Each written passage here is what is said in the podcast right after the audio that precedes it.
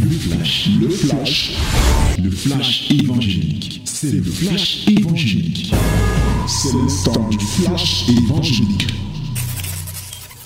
Voici venu le moment de la parole, la minute de la vérité, au cours de laquelle nous voulons plonger nos regards dans la loi de la liberté, la loi parfaite, pour tirer tel enseignement, bien sûr, qui nous rapproche et qui nous rende agréables aux yeux de l'Éternel. Et pour ce matin, nous allons lire dans le livre de Éphésiens chapitre 6, le verset 5 à 9.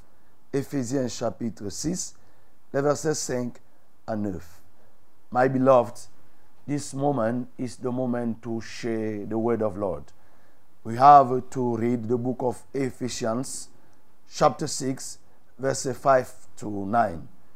Ephesians chapter 6, verset 5 to 9. Nous lisons. Serviteurs, obéissez à vos maîtres, selon la chair, avec crainte et tremblement, dans la simplicité de votre cœur, comme à Christ. Non pas seulement sous leurs yeux, comme pour plaire aux hommes, mais comme des serviteurs de Christ qui font de bon cœur la volonté de Dieu. Servez-les avec empressement, comme servant le Seigneur et non des hommes, sachant que chacun soit esclave, soit libre, recevra du Seigneur selon ce qu'il aura fait de bien. Et vous, maîtres, agissez de même à leur égard et abstenez-vous de menaces, sachant que leur maître et le vôtre est dans les cieux et que devant lui, il n'y a point d'acception de personne. Voilà les versets qui vont nous aider à regarder, à éplucher un autre bienfait de la crainte de l'Éternel. Oui, depuis le 1er janvier, nous avons décidé de voir tous les pans ou alors les différents bienfaits de la crainte de l'Éternel. Et depuis lors, chaque jour au moins, nous développons un des bienfaits, un ou plusieurs bienfaits. Ah oui, parce que la crainte de l'Éternel, c'est ce dont nous avons besoin. Et la crainte de l'Éternel, c'est quoi? C'est la haine du mal. La crainte de l'Éternel, c'est le commencement de la sagesse. La crainte de l'Éternel, c'est le commencement de la science. Et la science, c'est quoi? C'est l'intelligence des saints. Voilà. Nous, nous sommes là, bien-aimés, pour vouloir être être ces personnes qui craignent l'Éternel, qui marchent selon le bon désir de notre Dieu. Et nous nous sommes donc engagés au cours de cette année à ne plus être les mêmes personnes, mais cette fois-ci des personnes transformées, oui, par la crainte. La crainte aussi, c'est ce désir effréné de plaire à Dieu.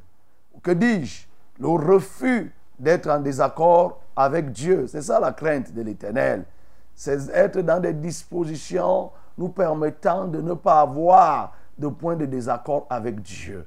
Et être hanté par l'esprit, par la pensée de savoir que un acte ou une parole sortie de manière déplacée peut irriter Dieu. Ce que nous avons appelé la version vis-à-vis d'irriter Dieu, vis-à-vis d'être en désaccord avec Dieu. Donc, c'est ça que nous appelons, nous sommes en train de développer chaque jour, de lundi à vendredi et même le week-end, pour que la crainte de l'Éternel soit en nous et que nous puissions respirer la crainte de l'Éternel comme notre modèle par excellence. J'ai nommé Jésus-Christ de Nazareth qui lui-même respirait la crainte de l'Éternel. Donc il faut que ton cœur s'ouvre. Et nous sommes en train de tirer vers la dernière semaine, ou alors nous sommes déjà à la dernière semaine de ce programme que nous avons entamé depuis le 1er janvier. À quel niveau te trouves-tu? Sur la crainte concernant la crainte. Est-ce qu'elle a évolué? Est-ce qu'elle a beaucoup évolué? Ou alors Et de toutes les façons, ce matin, nous voulons voir la crainte qui nous apporte, la crainte de l'Éternel qui nous permet la consécration et une bonne qualité de service à l'Église et partout ailleurs. Voilà un autre ou alors d'autres bienfaits de la crainte de l'Éternel. La crainte de l'Éternel permet la consécration. La crainte de l'Éternel aussi nous permet d'offrir une bonne qualité de service à l'Église et partout ailleurs. Nous permet d'offrir une bonne qualité de service. Et oui, bien aimé, la consécration, c'est le fait de prendre un objet ou une personne, la séparer et pour la réserver au service de Dieu. Lorsqu'on parle de la consécration, par exemple, à l'éternel, bien sûr, il peut en être des divinités. Vous voyez, il y a des gens qui ont été consacrés aux divinités sataniques. C'est-à-dire qu'on les a pris, on les a réservés à ces puissances sataniques et démoniaques. Nous, nous sommes là pour parler de la consécration à l'éternel. Donc, c'est le fait de se mettre et de se réserver à Dieu et servir à Dieu. Oui, la consécration, depuis les temps anciens, était davantage perceptible tant pour les hommes que pour les instruments, que pour le matériel. Et c'est ainsi qu'à l'époque, en ce temps, les premiers-nés, par exemple, étaient consacrés à Dieu. On consacrait tous les garçons premiers-nés. Oui, tous les garçons premiers-nés, quand nous lisons dans Exode 13, verset 2, Dieu donne cette recommandation à Moïse de consacrer, que le peuple d'Israël, chacun puisse consacrer son premier-né. Et par exemple, la maison, euh, la, tribu d'Aaron, c'est-à-dire les Lévites, et particulièrement la maison d'Aaron, il fallait consacrer aussi ceux-là qui étaient issus de la maison d'Aaron. Vous voyez, Dieu précise bel et bien que ça devait se faire, oui, Moïse devait faire consacrer Aaron et ses enfants en les revêtant même d'un type d'habillement. Ça, là, dans le livre de Exode 29, le, verset 9, nous voyons cela. Et nous ne pouvons pas ne pas évoquer le cas de, de Samuel. Sa maman avait pris l'engagement, Anne, c'est que si Dieu lui donne un enfant, un enfant garçon, cet enfant sera consacré à l'Éternel dans 1 Samuel chapitre 1, le verset 11. Et il dit qu'il sera consacré à l'Éternel et le rasoir ne passera pas sur sa tête. Oui, c'était là comment les autres en ce temps réservaient et, consacraient que ce soit des biens, que ce soit des hommes. Et même les biens, vous avez les ustensiles qui étaient utilisés dans le temple, étaient du matériel consacré et n'importe qui ne pouvait pas toucher et n'importe qui ne pouvait pas s'approcher. Donc, c'était la consécration en ce temps des hommes, la réservation des personnes pour le service de Dieu. De nos jours, oui, cela se fait et cela est, mérite d'être fait. Nous devons davantage nous consacrer à l'éternel, c'est-à-dire nous réserver. La situation a évolué. De nos jours, on ne voit plus beaucoup des enfants qui sont pris et qui sont donnés à l'image de Samuel. Voilà. C'est-à-dire qu'on prend un enfant, on peut déposer. Pourquoi? Il y a plusieurs raisons. Ah, il n'y a pas beaucoup de serviteurs, et alors il y a de moins en moins de serviteurs. Qu'ils soient disponibles comme Samuel était. Samuel, lui, il avait pour travail. Ou alors Élie, le sacrificateur, oui. Il avait pour travail l'œuvre et il était permanent. C'est ainsi qu'il pouvait accueillir des gens. On pouvait avoir les écoles de prophètes, des gens qui étaient tout autour d'Élysée et autres. Donc on pouvait envoyer des enfants. De nos jours, ce n'est plus totalement ça. Mais il n'en demeure pas moins que nous devons être consacrés au Seigneur. Nous devons être consacrés à l'œuvre de Dieu.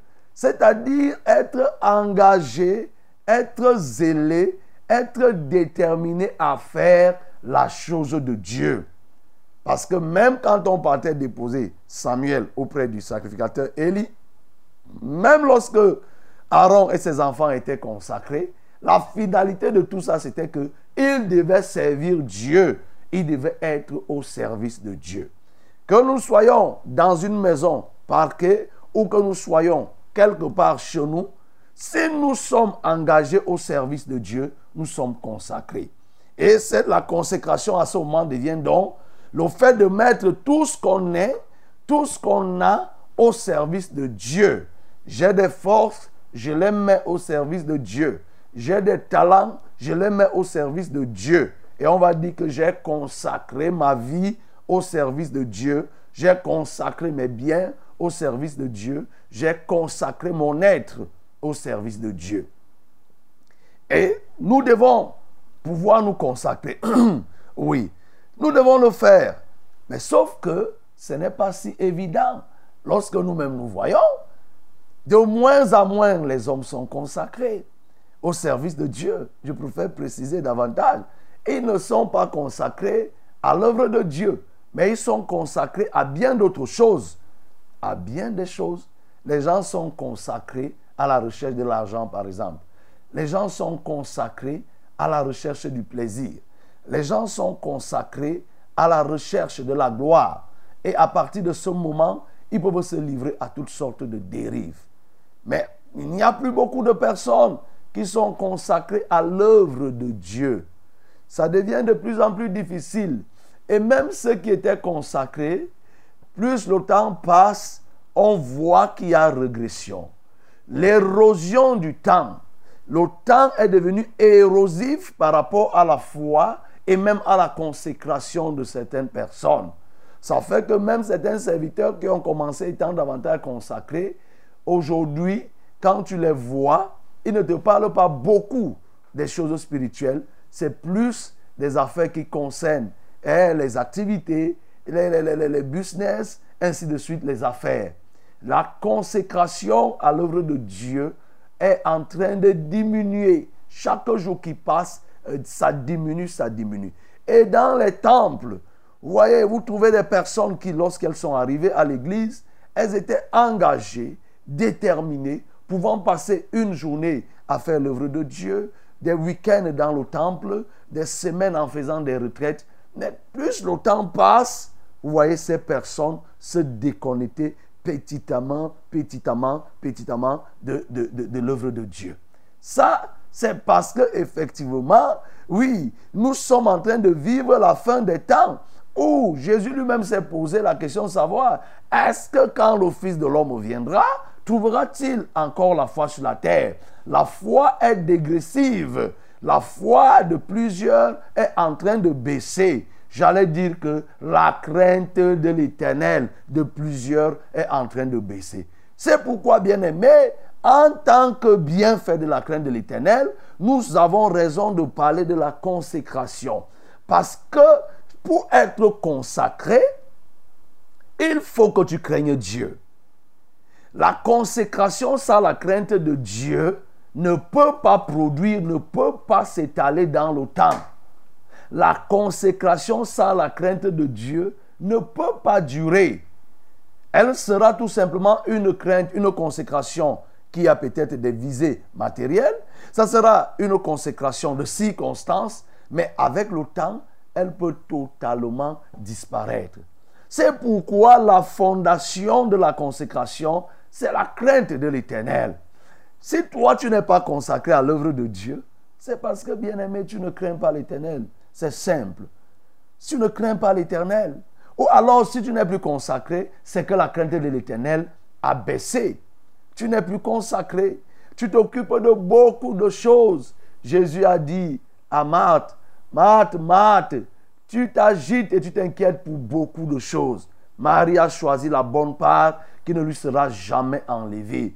C'est l'image de ce que nous voyons de nos jours. Nous nous inquiétons, plusieurs s'inquiètent des choses de ce monde. Ils étaient zélés à un moment donné pour l'œuvre de Dieu, mais maintenant le zèle a donné a donné la place à quoi? Aux inquiétudes. Forcément, celui qui s'inquiète ne pourra pas se consacrer. C'est fini. Il pourra perdre du temps, passer du temps comme si il était devant la face de Dieu, mais ça sera pour penser à ces choses. Oui, la crainte de l'éternel nous aidant à être consacrés.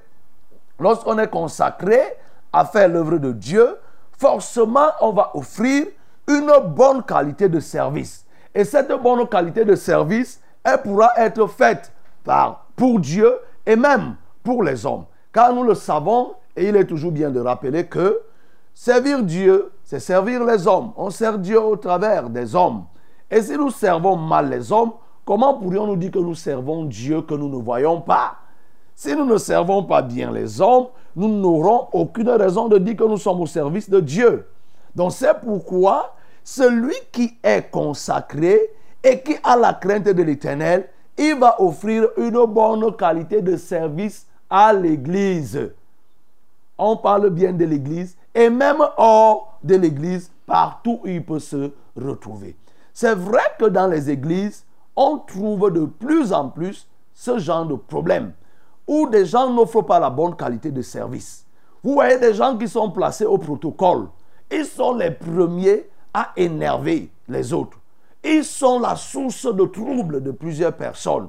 Tu es placé, tu es au protocole. C'est-à-dire que tu es chargé d'aider les gens à faire, à s'asseoir, à les orienter, afin que les gens soient à l'aise. C'est le rôle des protocolaires.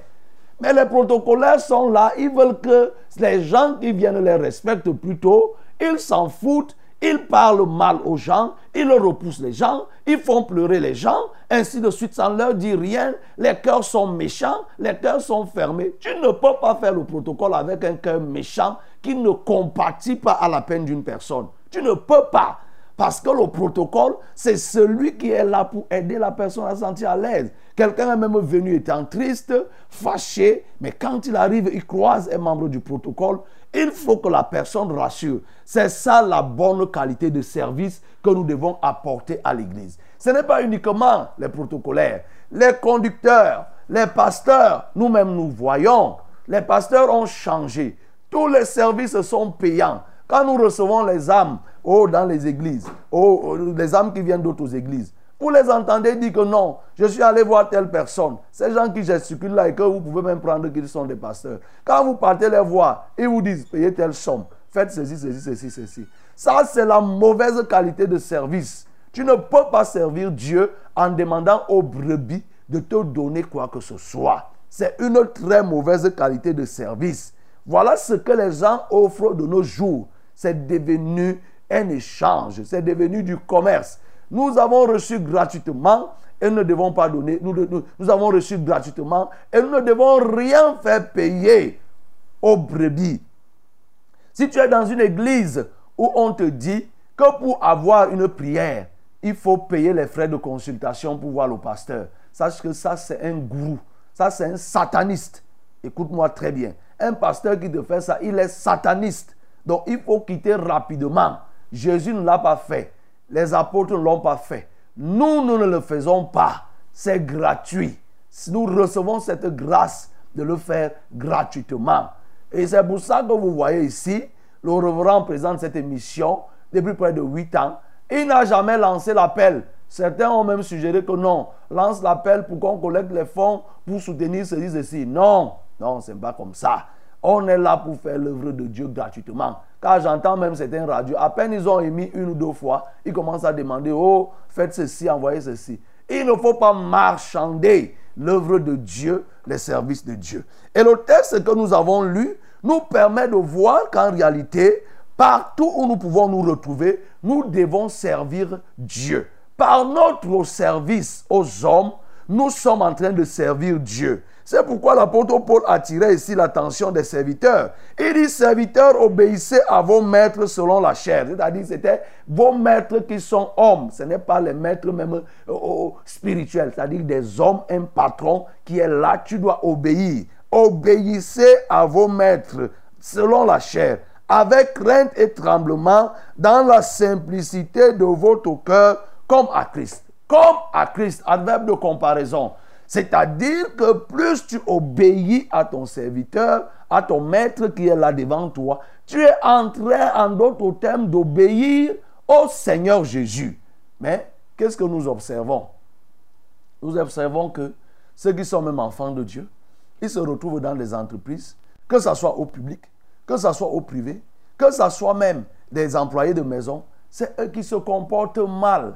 C'est eux qui sont irrévérencieux, c'est eux qui sont irrespectueux, c'est eux qui, ne font pas le travail, ou alors qui font le mauvais travail, ils s'en foutent, ils sont négligents, ils n'obéissent pas aux ordres qu'on leur donne.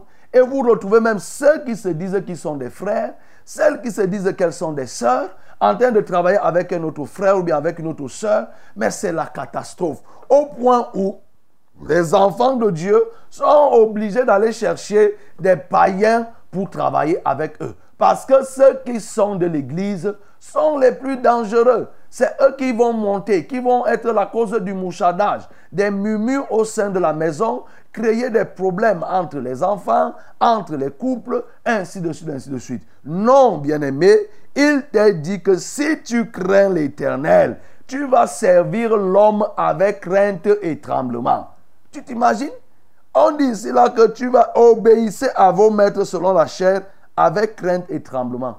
Avec crainte et tremblement, on n'a pas dit avec crainte et tremblement pour Dieu. Hein. On dit pour le maître, pour ton patron, pour celui qui t'emploie. Tu dois le respecter. Tu dois obéir. Tu dois te soumettre avec une manière précise, avec crainte et tremblement. Et quand on prend le sens de la crainte ici, ce n'est pas le sens de crainte, de peur et autres, mais c'est le même sens que nous avons donné de la crainte de l'éternel. C'est-à-dire qu'avec beaucoup de respect, en cherchant à ne pas être en désaccord avec ton maître, en faisant tout pour tout pour être en harmonie avec lui. Il dit, continue en disant, non pas seulement sous leurs yeux, comme pour plaire aux hommes, mais comme des serviteurs de Christ qui font de bon cœur la volonté de Dieu. Tu vois? C'est-à-dire qu'en le faisant, ça ne doit pas être parce que tu joues au, au pipeau, tu fais tout simplement euh, du paraître, tu veux paraître devant quand ils sont là. Non. Il dit, tu dois le faire en toute âme et conscience que ce que je fais là, je le fais pour Dieu. Je ne fais pas en respectant mon patron. Ce n'est pas le patron que je vois devant. Je le fais pour Dieu. Je vois Jésus-Christ devant moi. C'est ça qui va faire que je mette le bon cœur dans ce que je fais. Vous retrouvez des enfants de Dieu qui sont méchants. Les enfants de Dieu qui se lèvent, ils s'opposent à leur patron. Ils s'opposent à tort à leur patron. Ils ne font pas bien le travail. Bien aimé, tout ceci démontre une chose. Tu n'as pas la crainte de Dieu. Tu n'as pas la crainte de Dieu. Il dit, servez-les avec empressement comme servant le Seigneur et non des hommes.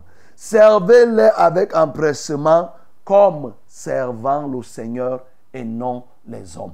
Et oui, bien-aimé, il faut que tu saches que le service que tu rends aux hommes, aussi bien à l'intérieur de l'Église que hors de l'Église, dans ton lieu de travail, tu dois le faire avec beaucoup d'empressement, non pas comme un homme que tu sers, mais comme étant en train de servir Dieu. C'est ce que nous devons faire, bien-aimés. En le faisant, nous nous démarquons. C'est ça qui va faire la différence entre celui qui craint l'éternel et celui qui ne craint pas l'éternel. Si on te recrute, on dit qu'on a recruté un enfant de Dieu et on a recruté un païen dans un emploi, mais ta manière de servir doit te démarquer. Ta manière de servir doit te différencier. Doit faire que effectivement qu'on voit en toi une personne qui est différente. Mais si tu arrives là-bas, tu fais les mêmes choses que ce que les païens font. Mais tu crées de la confusion. Tu ne permets même pas que ton Dieu soit glorifié. Tu ne permets pas qu'on reconnaisse que Dieu est en toi. Et forcément, il n'est pas en toi. Il dit, sachant que chacun soit esclave, oui, et libre, oui, recevra du Seigneur selon ce qu'il aura fait de bien.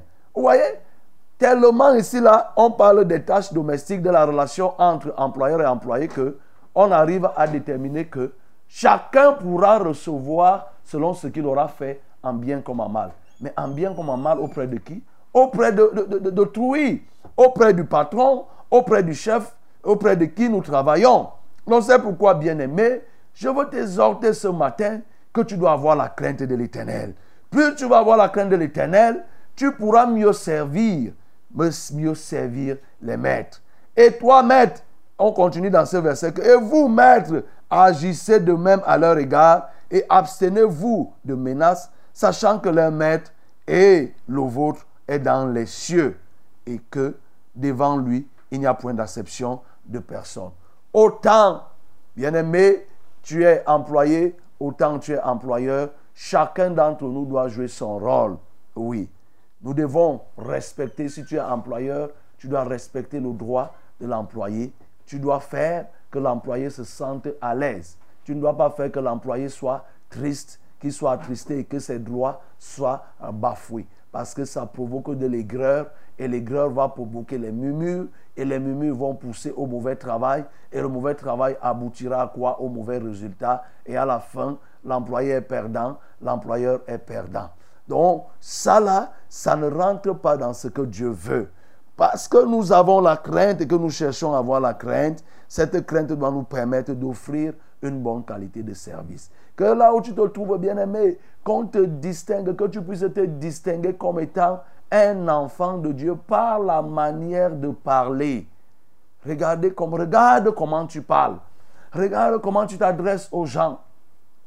Avec une extrême violence. Tu prends même du plaisir à faire souffrir les gens. Pour montrer que tu as le pouvoir. Pour montrer que non, tu as un peu de l'autorité. On t'a confié un petit truc à gérer. Tu commences à gonfler comme le dindon, ainsi de suite. Fais les choses simplement. Mais tu veux montrer que non. Oh, ça c'est mon tour aujourd'hui. Mais lorsque tu vas alors, tu n'auras plus le tour. Mais tu vas regretter. J'ai connu des gens qui ont, ils ont maltraité les autres. Mais après, quand ils ont perdu, c'est-à-dire, tu reviens petit.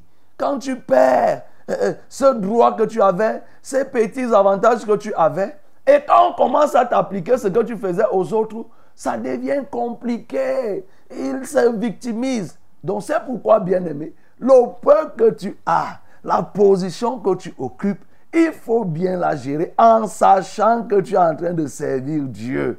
Écoute-moi très bien, là où tu te trouves, le service que tu rends, il faut que ce service soit toujours motivé par l'envie de plaire à Dieu ou en d'autres termes, oui, l'aversion de ne pas irriter Dieu, de ne pas attrister Dieu.